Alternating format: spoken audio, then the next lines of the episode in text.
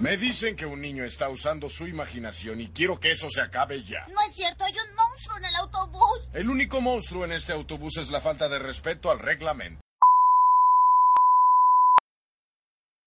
Capítulo 6. Imaginación y la escuela. Existe algo llamado imaginación, que es un componente que viene implícito en todos los niños y niñas al nacer. La Real Academia de la Lengua Española tiene diferentes concepciones para el significado de esta palabra que cada tanto va muriendo un poco. Y lo irónico es que las diferentes concepciones son radicalmente diferentes entre sí. Una de ellas es facultad del alma que representa las imágenes de las cosas reales o ideales. De lleno entramos no en un sentido místico de la palabra alma, sino en la percepción afectiva que siempre se le ha otorgado a nivel colectivo. Alma comúnmente significa que lo que somos en sí escapa a la simple materia, escapa a la carne y nos hace trascender. Porque el alma es ese espacio, ese resquicio de la fe que nos hace más grande que un ser humano común y corriente. Nos aporta la sensación de apoyo frente a la finitud de la vida y lo que nos espera luego de que el corazón deje de latir y el cerebro de pensar. Y de acuerdo a esta primera definición otorgada por ese diccionario que siempre nos resultó un tedio, el alma nos faculta para representar imágenes reales o ideales. Ideales en el sentido de poder representar cosas que no están en el momento o que no existen en la realidad. Nos faculta para hacer lo que, hasta donde sabemos, ningún otro tipo de animal puede hacer. Pensar no solo sobre nosotros mismos, sino sobre lo que no existe. Nos permite imaginar un mundo distinto, a veces lúgubre, a veces luminoso, pero nos da la habilidad de pensar fuera del molde, de preguntarnos cómo sería un mundo distinto. Esto habita en el ser íntegro de un niño o niña que nace, Podemos simplemente imaginarnos, vaya, vaya, qué palabra que usamos, la posibilidad de un niño que nace sin imaginación. Es algo innato, es algo que está ahí, más allá de la tabula rasa, más allá de la página en blanco que nuestros antepasados pensaban que éramos al momento de mandar nuestro primer llanto al aire. A esta facultad de imaginar otorgada por el alma, cualquier otra pregunta sobre el alma, hacérsela a un griego, por favor se le añade algo imprescindible para el desarrollo integral de cualquier persona, la curiosidad intelectual. La curiosidad intelectual es aquella semilla de todo me interesa, que está presente desde el momento que una persona puede ver y oír adecuadamente. Esta curiosidad intelectual se acrecienta llegado a los 3 o 4 años, momento donde las bendiciones comienzan con sus clásicos e incesantes ¿y por qué?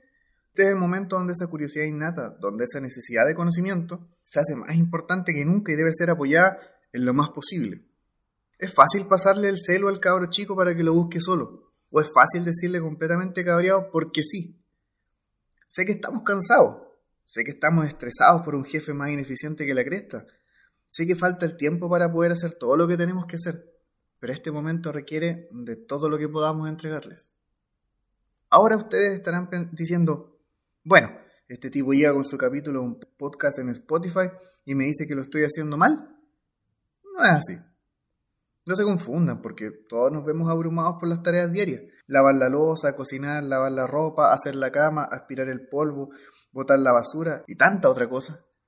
El tema es que prácticamente nadie nos dice que esta etapa es importante, porque prácticamente toda la sociedad lo muestra como una etapa, dándole desde ya una clasificación temporal con un tiempo final, una longitud, un momento donde ya va a pasar, para tranquilidad de los adultos y la merma del niño, niña, niñe. Ahora quiero hablar de quién considero yo que es uno de los grandes responsables de la censura y disminución de esta imaginación y curiosidad intelectual. La segunda definición de la RAE para la palabra imaginación dice aprensión falsa o juicio de algo que no hay en realidad o no tiene fundamento. Como he dicho, Nacemos con una capacidad inmensa de pensar el mundo de una forma diferente a como se nos muestra. Nacemos con la capacidad de pensar fuera de la caja, como dicen algunos. Pero, ¿qué es la caja entonces? O más importante en este momento, ¿cómo nace esta caja? Si pensamos en una caja, específicamente nos estamos refiriendo no solo a un rectángulo, un cuadrado, sino a algo con límites, que encapsula lo que hay dentro de ella y hace que quepa dentro de ciertos parámetros. Y lo que no entra en la caja no sirve, no funciona, porque podemos buscar una caja más grande o más pequeña, pero siempre buscaremos una en la que pueda caber. No hay problema cuando hablamos de documentos o los juguetes de un bebé o los libros que ya no queremos. Pero cuando hablamos de la mente de un niño nos estamos refiriendo a algo muchísimo más delicado. Hablamos coloquialmente que hay que pensar más allá de la caja, de lo establecido. Steve Jobs decía, piensa diferente, Pero este piensa más allá de la caja o piensa diferente, se dice muy desde la boca hacia afuera. Un viejo dice que espera que su hijo sea resuelto y valiente contra la autoridad, que salga a la calle a marchar, mientras escribe un comentario súper ofensivo hacia el presidente por Facebook. Existe un sentido profundo para esta necesidad de la caja que escapa al, precepto de comodidad, y me refiero a Henry Ford. Este tipejo creó lo que se llama producción en serie, o sea, la capacidad de crear la misma estupidez una y otra y otra vez mediante procesos mecánicos y tecnológicos, abaratando costos. Y yo sé que ustedes ya saben a qué me refiero con todo esto. El proceso de producción en serie se trasladó como anillo al dedo a un sistema educacional que no ha logrado evolucionar de manera correcta a pesar del paso de los años. Lo sé, no podemos esperar que las cosas cambien simplemente porque pasa el tiempo, pero sí podemos esperar avances y retrocesos. Pero si me preguntan a mí, la educación quedó completamente estancada. Claro, siempre existen las típicas frases de que antes no había un encargado de convivencia escolar, ni psicólogo que nos ayudara, teníamos que arreglárnoslas solito. Sí, así es. Antes estábamos más desamparados. El tema es que da lo mismo que ahora existe una persona dedicada por completo a velar por la convivencia escolar, o un asistente social que ayuda a los apoderados con las becas, o un psicólogo para ayudar a velar por la salud mental dentro del establecimiento, porque digamos la pura y santa verdad, su rol dentro de las paredes de los colegios sigue valiendo, en la práctica, cuatro hectáreas de callampo. Existe dentro de los establecimientos, como en todo sistema de este universo en expansión, la necesidad de mantener un equilibrio donde nos mantenemos en paz, armonía y completamente cómodos. ¿Cuál es el más grande peligro de esta comodidad? Que los tiempos cambian y nos piden avances. Lo queramos o no, y cuando existe esta resistencia, las cosas empiezan a ir mal. Estamos muy alejados de lo que eran los profesores normalistas, esos que te pegaban varillazos en las palmas de las manos solo por atreverte a pedirles ir al baño y evitar que tu riñón explote. Pero el tema es que a pesar de que la disciplina ejercida no es la misma, las escuelas siguen regidas por los alumnos de aquellos profesores. Esos alumnos que siguen pensando que nuestra sociedad está completamente descarriada y que no hay nada que hacer. Entonces, a pesar de que llegan nuevos docentes con muchísimas nuevas ideas, tanto en disciplina como en educación propiamente tal, todas estas cosas nuevas son aplanadas por un siempre lo hemos hecho así y así funciona. En nuestro país tenemos el CIMSE y la PCU como métodos arcaicos de evaluación de la educación, donde todo se mide por la cantidad de cosas que los alumnos son capaces de retener en sus neuronas, teniendo como resultado alumnos hiperestresados, que son sobrecargados de materias muy poco significativas para ellos.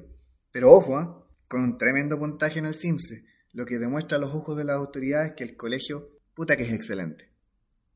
Esta enorme cantidad de materia que no se adecua a las reales necesidades de los alumnos y alumnas de nuestro tiempo, no hace sino acumularse al punto en que aprender ya no resulta entretenido.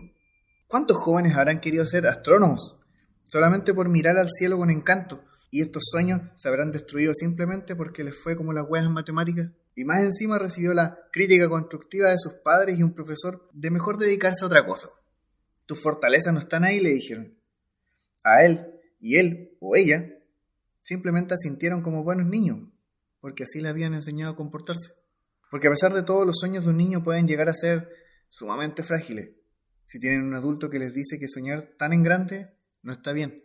Básicamente hay algunos colegios o liceos que se esfuerzan en bajar a los estudiantes de sus deseos de salir de donde están, de aspirar a algo mejor, porque el Estado, con sus brazos que llegan a cualquier rincón de nuestro territorio, necesita de mano de obra barata, le favorece a un alumno o alumna que prefiere empezar a trabajar en vez de continuar estudiando, porque ese alumno o alumna trabajará de 8 a 6 o 7 de la tarde, de lunes a sábado, por el sueldo mínimo.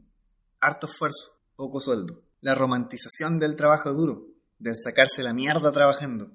La imaginación y la curiosidad intelectual están a la base de una sociedad que piensa más allá de la caja y que espera cosas mejores. El colegio, por ende, se esforzará por mantener las cosas como siempre han estado, porque así son los planes curriculares, porque así lo manda la dirección provincial, porque así lo manda papito gobierno.